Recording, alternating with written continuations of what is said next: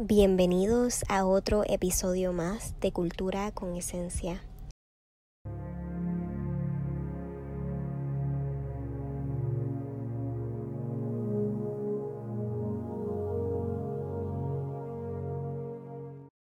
Hoy vamos a tomar la segunda parte, vamos a abarcar la segunda parte de crianza consciente. Habíamos hecho la parte número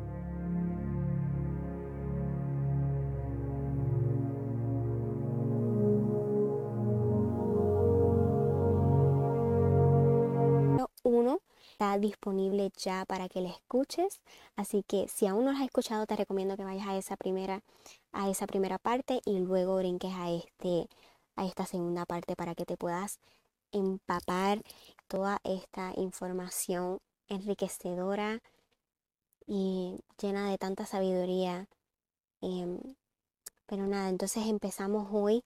Vamos a estar tocando varios temas, pero entre ellos vamos a comenzar con tiempo con nuestros hijos. Y al terminar el primer, la primera parte de este capítulo, dije que pasáramos tiempo de calidad con nuestros hijos. Y a lo mejor este, ¿verdad? Este, este concepto a veces se, se confunde un poco, porque no se trata de pasar tiempo con sus hijos, se trata de pasar tiempo de calidad con sus hijos. ¿Y qué es tiempo de calidad? Tiempo de calidad es un espacio donde hay escucha genuina, atenta, diversión, que donde el amor siempre está presente. Y este tiempo de calidad no tiene que ser una hora, dos horas. Este tiempo puede ser tan sencillo como de 10 a 15 minutos diarios con tu hijo. ¿Ok? En la, en la adolescencia, ¿verdad? Es normal que estos tiempos de pasar con, con, ¿verdad? con ustedes, con los padres, no sea tan frecuente como en la niñez. Cuando son chiquitos, pues podemos como que no imponer, pero sino crear este hábito de reunirnos a cierta hora, no digamos a las 7, de 7 a 7 y 20 a 7 y 15, voy a pasar y le voy a dedicar el tiempo a mi hijo. Y vamos a, armar un rompecabezas, vamos a hacer, qué sé yo, jugar con plasticina, salir afuera, eh, jugar o correr bicicleta, lo que quieras.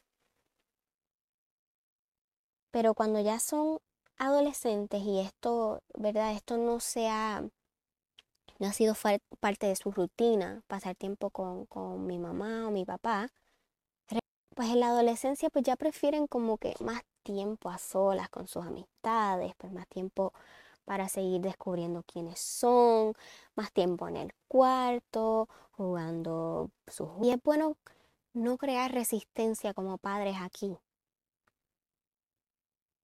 no creas resistencia de que ah, estás todo, todos los días en tu cuarto, que si no, no me prestas atención, no me das tiempo.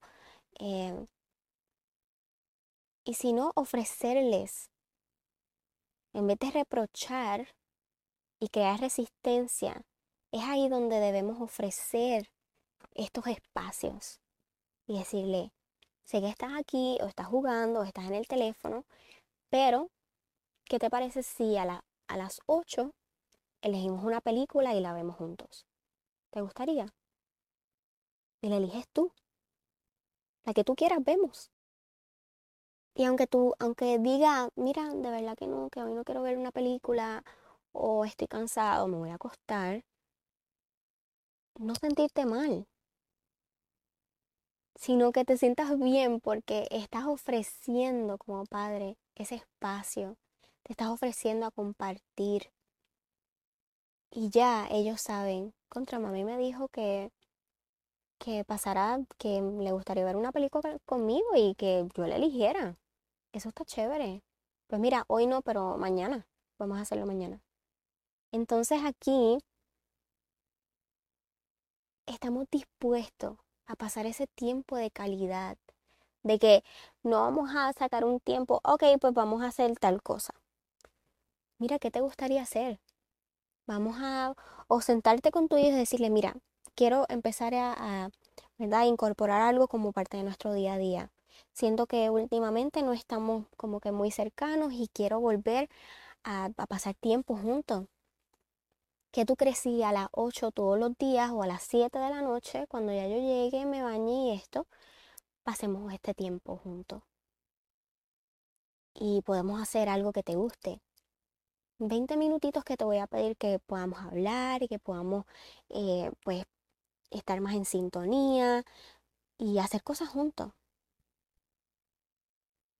Y aquí le estás dando la oportunidad de decir sí, no, sí, me gustaría, ¿qué podríamos hacer? Mira, pues ve buscando ideas de cosas que podríamos hacer a esta hora y hacerlo algo divertido.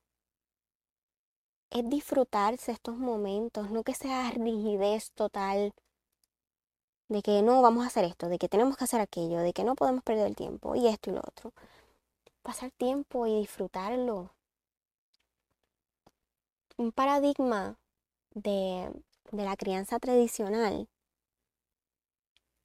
es este patrón de pensamiento aprendido donde creemos que controlando alcanzaremos criar un buen hijo, el hijo ideal, que necesitamos corregir, Em, porque no son suficientes tal y como son, porque como son, pues no son suficientes en mis ojos o en los ojos de mi familia.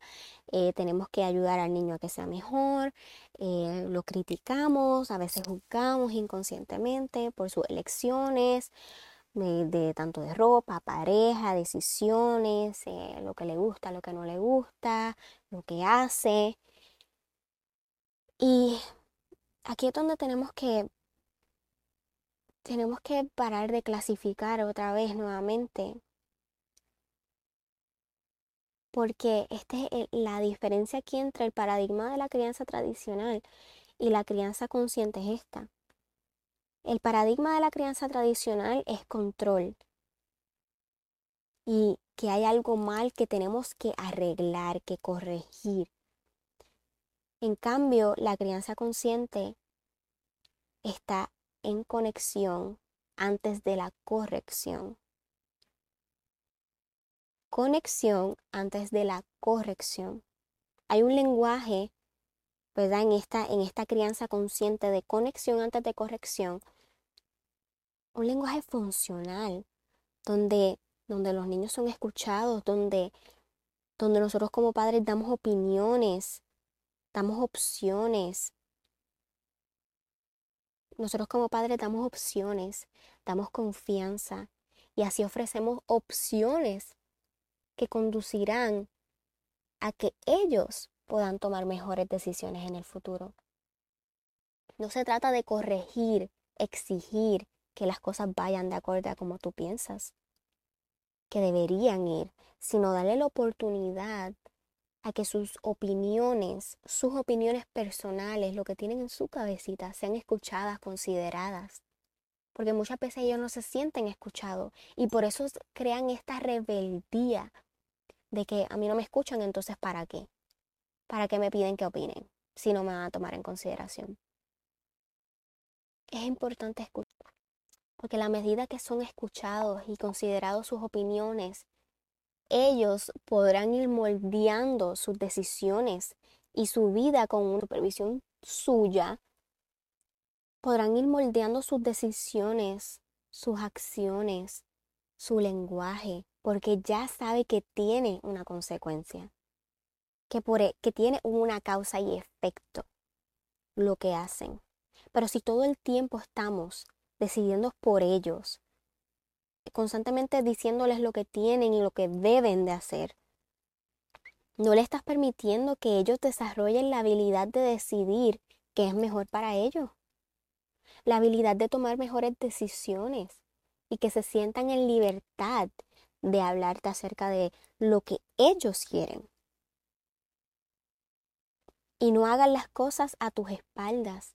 Es crear un ambiente seguro en amor para ellos, y así abrirle las puertas a que una mejor conversación entre la crianza comprensiva y la crianza consciente está cambiando la crianza tradicional para poder conectar con los hijos y no apartar, porque el modelo tradicional no permite que entren sus opiniones. ¿Qué va a opinar este si tiene 10 años, no sabe nada? ¿Qué va a saber qué tiene que hacer? No es que literalmente decida, porque a lo mejor son muy pequeños para decidir, pero déjale que opine. ¿Qué tú crees que deberíamos de hacer en esta situación? ¿Qué tú crees, qué, tú crees de tomar este, este camino o este camino? ¿Qué tú crees que pasaría si coges este camino? Bueno, pues yo pensaría que pasaría esto y esto y esto. ¿Quiere decir que vaya a ir por ese camino? No. Pero le estás dando la oportunidad de expresarse, de que desarrolle más su cerebrito, de que pueda entender cómo las cosas funcionan, de que pueda empezar a independizarse en cuestión a sus pensamientos y a su diálogo interno y externo. Y entender que sus opiniones y, y, las cosas que salen de su boquita están siendo valoradas, están siendo escuchadas por ti. Y esto cambia todo.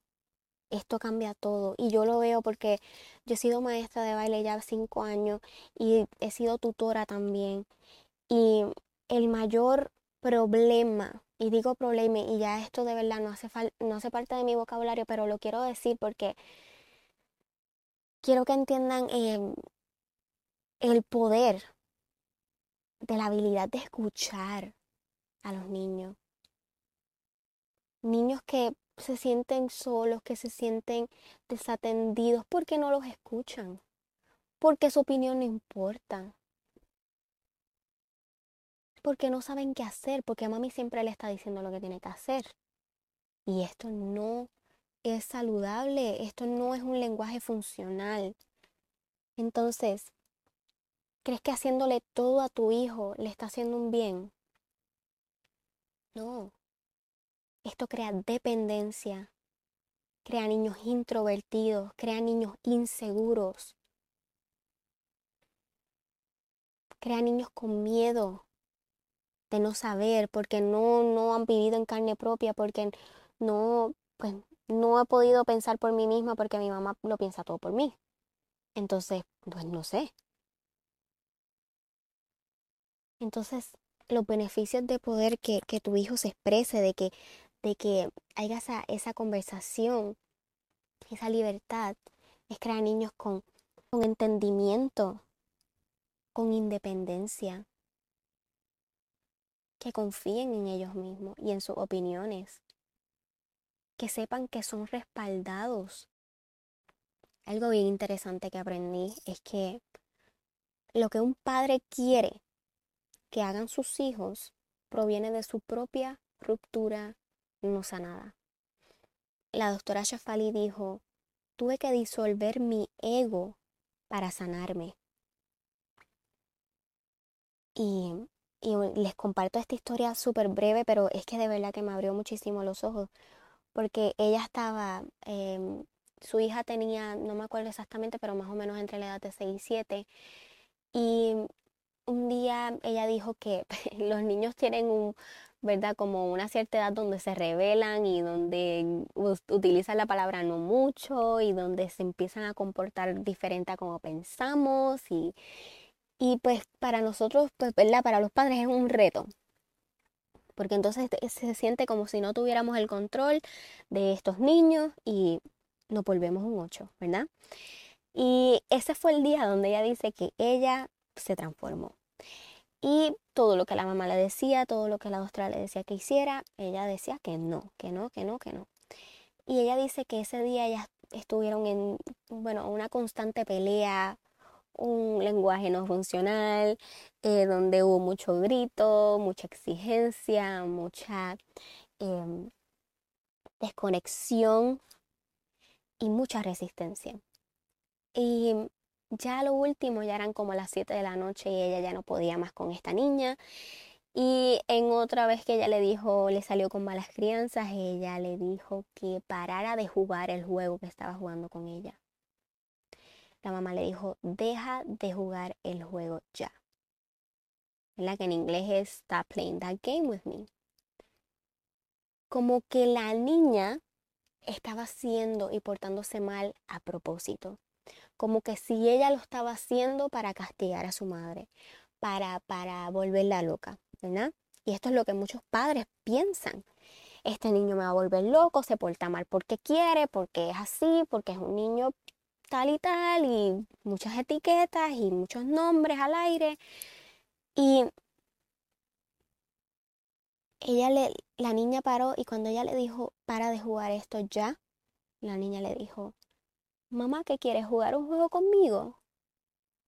Y ella dijo que en ese momento ella pudo ver la inocencia en los ojos de su hija y entender que ella no se estaba portando mal para castigarla a ella, para volverla loca, sino que para ella, para esa niña, para esa niña pues es normal, pasando por unos cambios, está descubriendo nuevas cosas, nuevas palabras. Y algo bien importante es que ella le dice el choque de tiempos, es donde los, los padres, ¿verdad? ya con este paradigma y con esta información que llevamos desde, pequeños que nos dicen que los adultos tienen que ser estrictos, ¿verdad?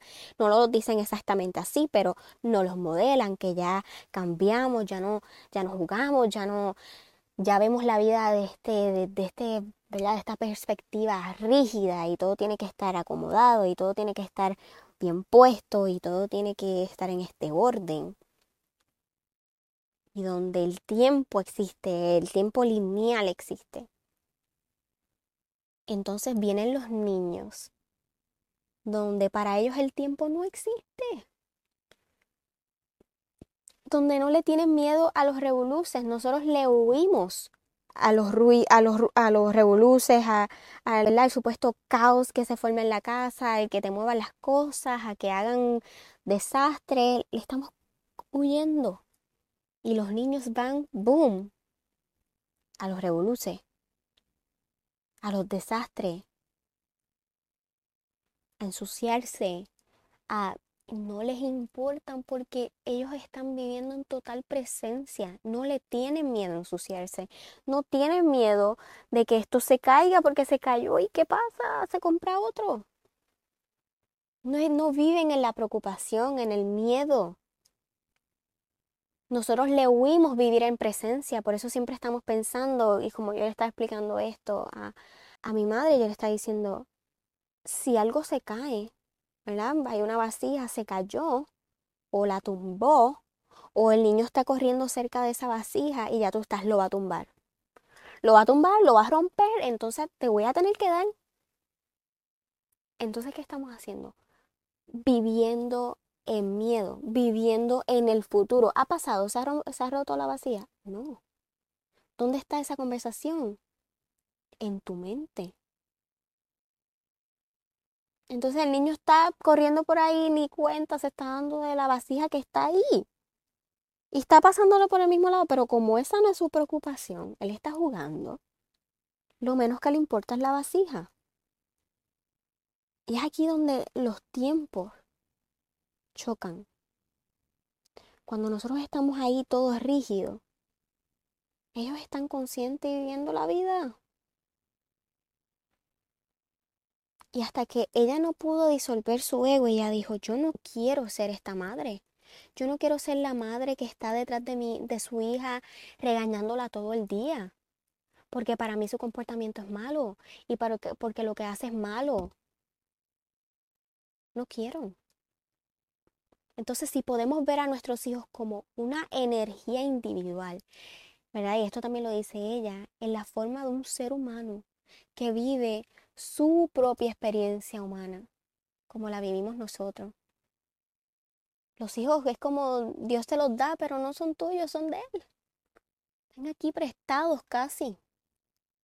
Entonces no tenemos el derecho de, de imponerle cosas todo el tiempo tenemos que respetar su experiencia y permitirles que vivan su propia realidad y sus propios procesos, sin la necesidad de interferir en cada instante.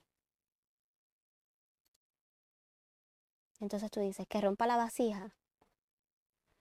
¿Qué es lo peor que puede pasar si rompe la vasija?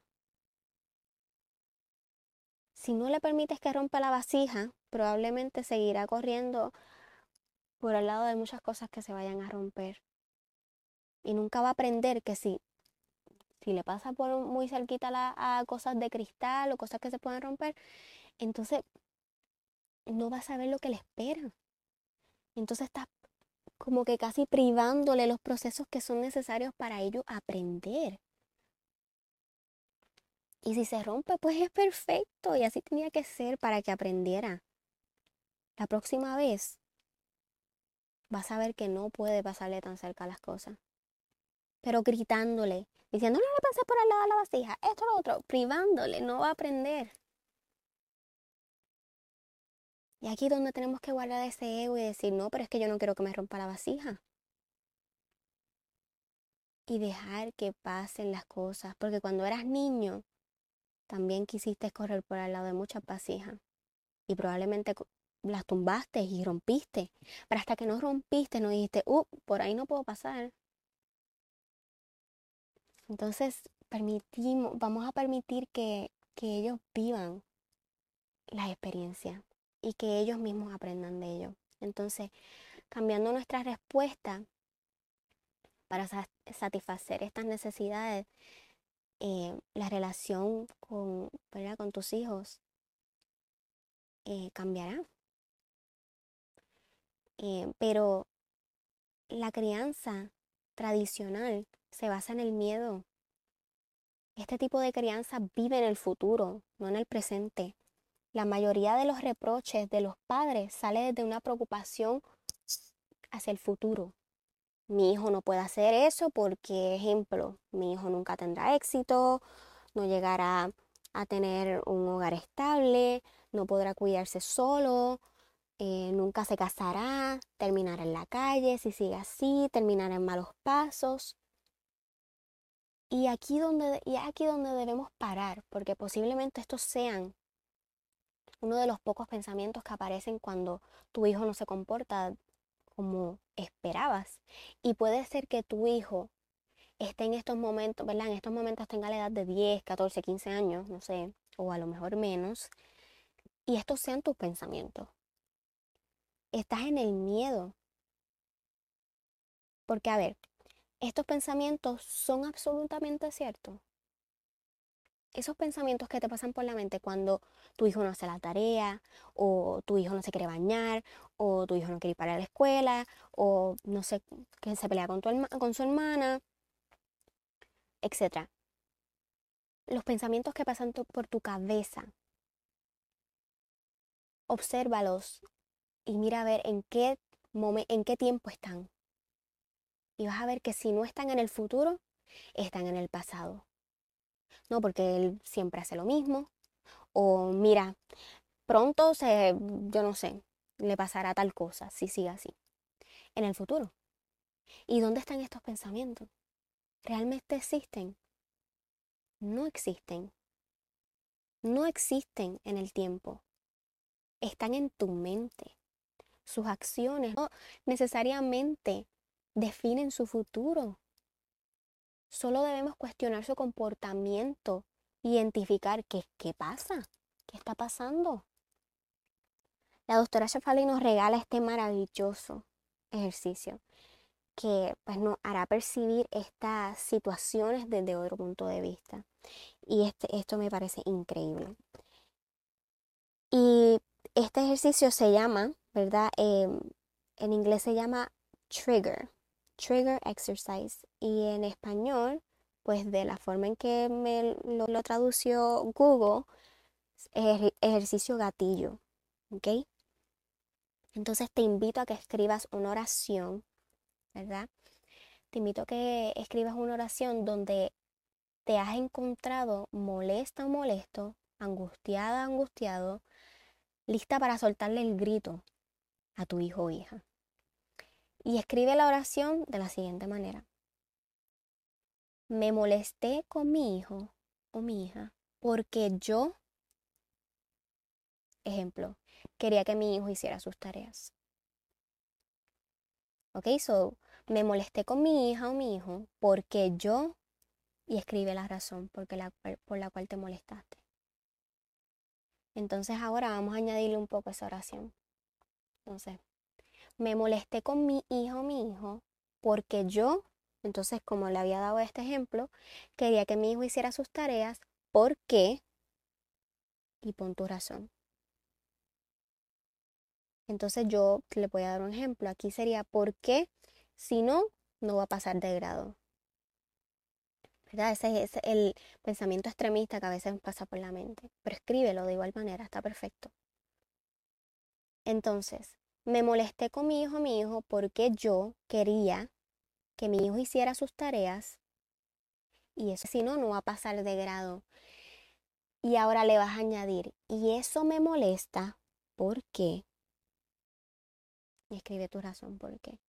Y aquí le doy un ejemplo. Porque podría ser porque no me hace caso o no me respeta. Aquí podemos identificar que la molestia te la provocó quién?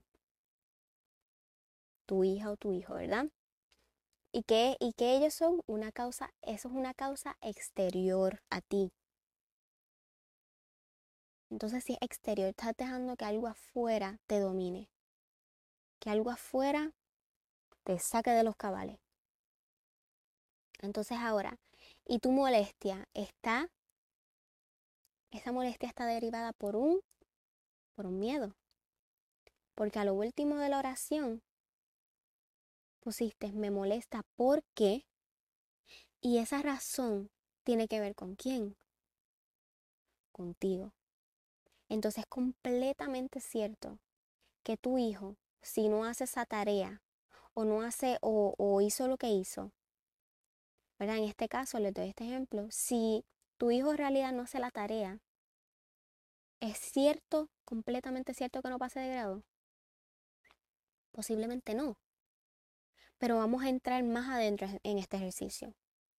¿Cuál es el verdadero, el verdadero miedo aquí? Que tu hijo no te hace caso. ¿Verdad? En este ejemplo, que no te hace caso, que no te respeta,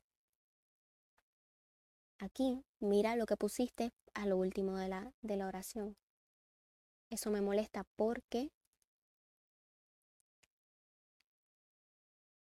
ahora, ¿tu hijo es el que realmente te molesta? ¿O el pensamiento de que tu autoridad a lo mejor no funciona o que no te hace caso? Lo que te asusta de que si no me hace caso, ¿cómo voy a controlar a este muchachito? O cómo voy a hacer para el año completo, ahora con mamá homeschooling, cómo voy a hacer que haga sus tareas, se va a colgar el muchacho. Y ves que todo regresa un miedo. Este ejercicio es maravilloso para dejarnos saber que el disparador emocional no proviene de afuera. No es tu hijo. Sino que no proviene de afuera, sino que proviene de adentro tu hijo solo proyecta... Este ejercicio es maravilloso para dejarnos saber que el disparador emocional no proviene de afuera, sino siempre de adentro. Tu hijo solo proyecta aquello que debes trabajar. Nuestro detonante es siempre por nuestro propio miedo. Lo que nos detona es por un miedo escondido. Entonces nos toca identificar por eso estar en conciencia es tan importante y en presencia para poder identificar estas cosas. Y a lo mejor en el momento no te sale, pero este ejercicio es maravilloso y te toma que dos minutos en hacer. En este escenario podríamos cuestionar toda esta historia falsa, ¿verdad? Eh, son solo pensamientos y a través de estos pensamientos que has fabricado ¿verdad? De que él no quiere, de que él debe, de que cómo va a pasar el grado. Estás reaccionando a través de esos pensamientos. Y digo historia falsa porque muchos de los pensamientos no son reales como el que acabamos de hacer ahora mismo. Cuando la situación es mucho menos seria y más sencilla de lo que imaginamos. Desde la historia de la falsedad, perdón, deshace la historia de la falsedad que se trama la mente. Y solo aquí podremos regresar al aquí y el ahora y entrar a la escena con curiosidad, con amor, preguntando por qué no quiere hacer la tarea. Ofrece ayudarle. Negocia. Ejemplo, si haces la tarea tendrás más tiempo para jugar ahorita. Eso siempre es bueno. O mira, si haces la tarea el fin de semana, ¿te parecería si vamos y nos comemos un helado? Y no es siempre premiando, pero es viendo o preguntándole, ¿qué tú crees si tú no haces la tarea? ¿Qué tú crees que pueda pasar? Que te afecte en la escuela, ¿verdad? Entonces, darle la opción a que ellos piensen por ellos mismos, a que ellos mismos crean sus propias elecciones y vean que cada elección tiene una consecuencia. Entonces verás que al tú modificar tu reacción, el comportamiento de tu hijo se modificará y terminará cooperando. Y si no termina de hacer la tarea, es su responsabilidad y parte de su proceso. No podemos estar obligándolos, imponiéndolos 24/7. Así no funcionan las cosas.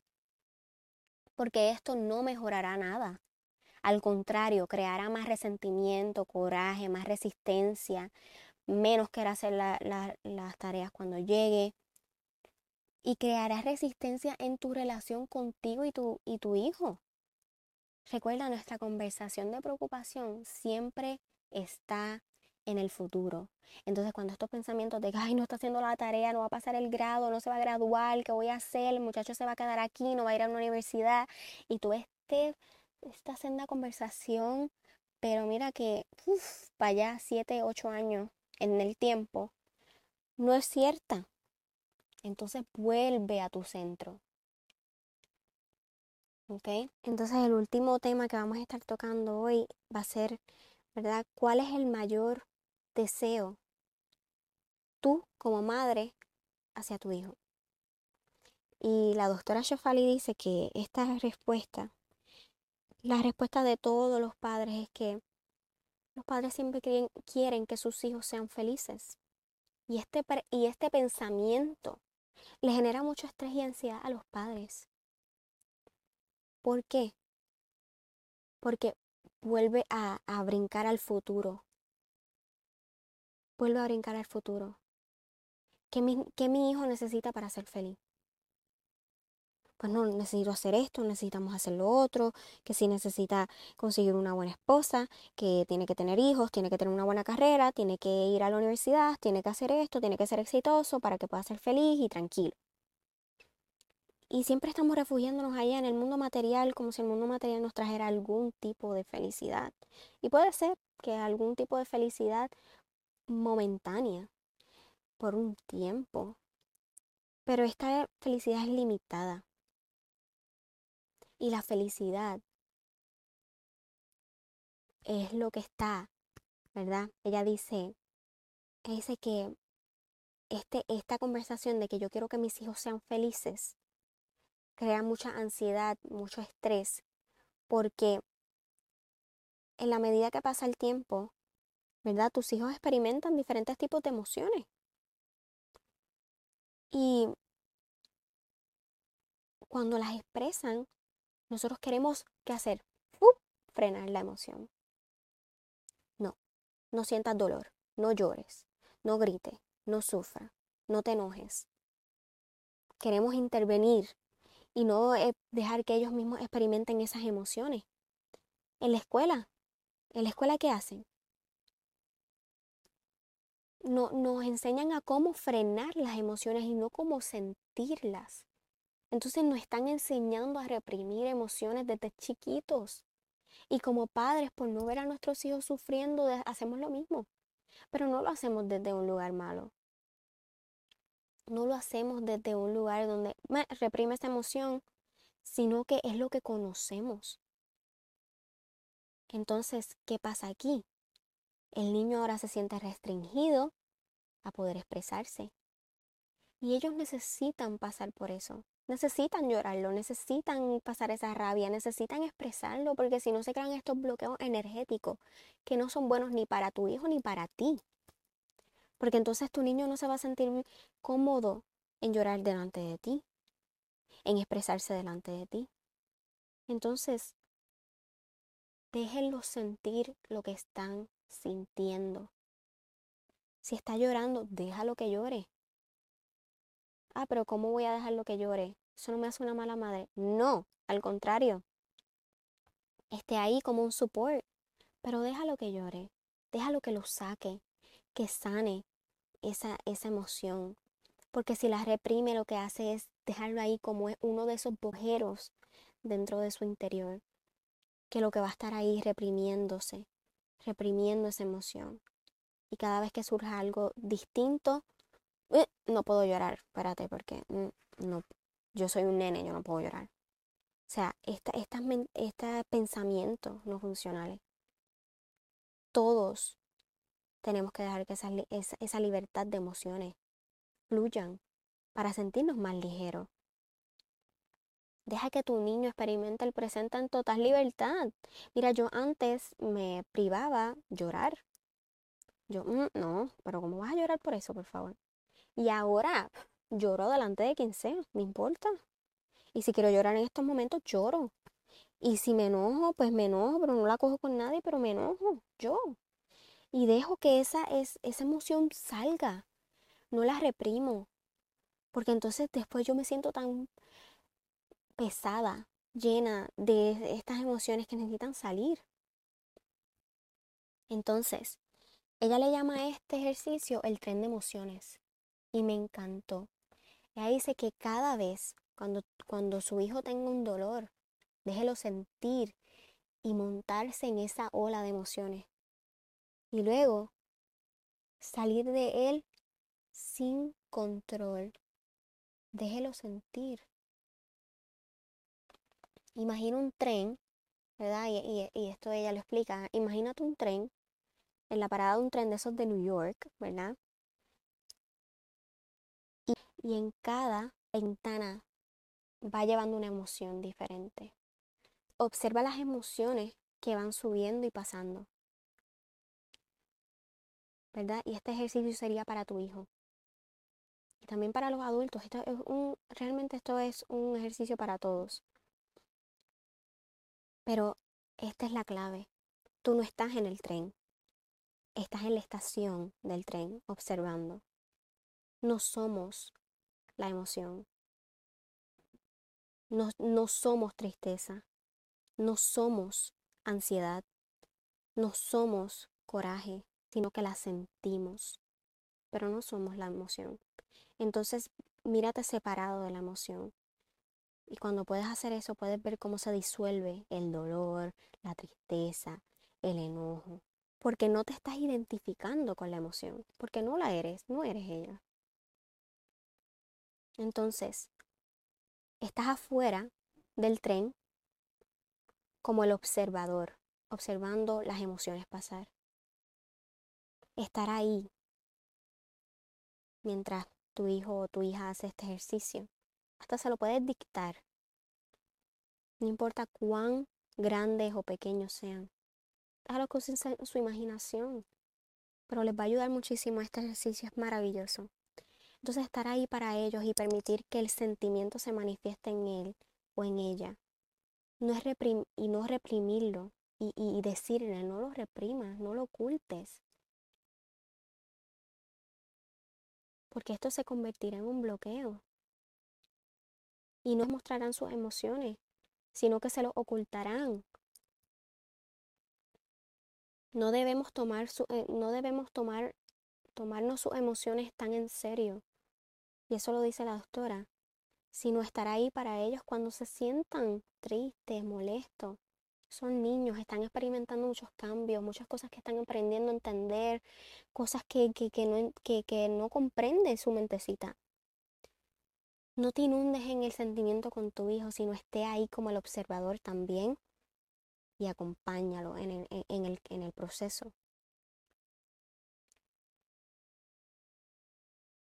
No estamos siendo la emoción ni el sentimiento, solo estamos observando el sentimiento, solo lo estamos sintiendo para luego dejarlo ir. ¿Ok? So, mientras el tren va pasando, van pasando las emociones, van pasando.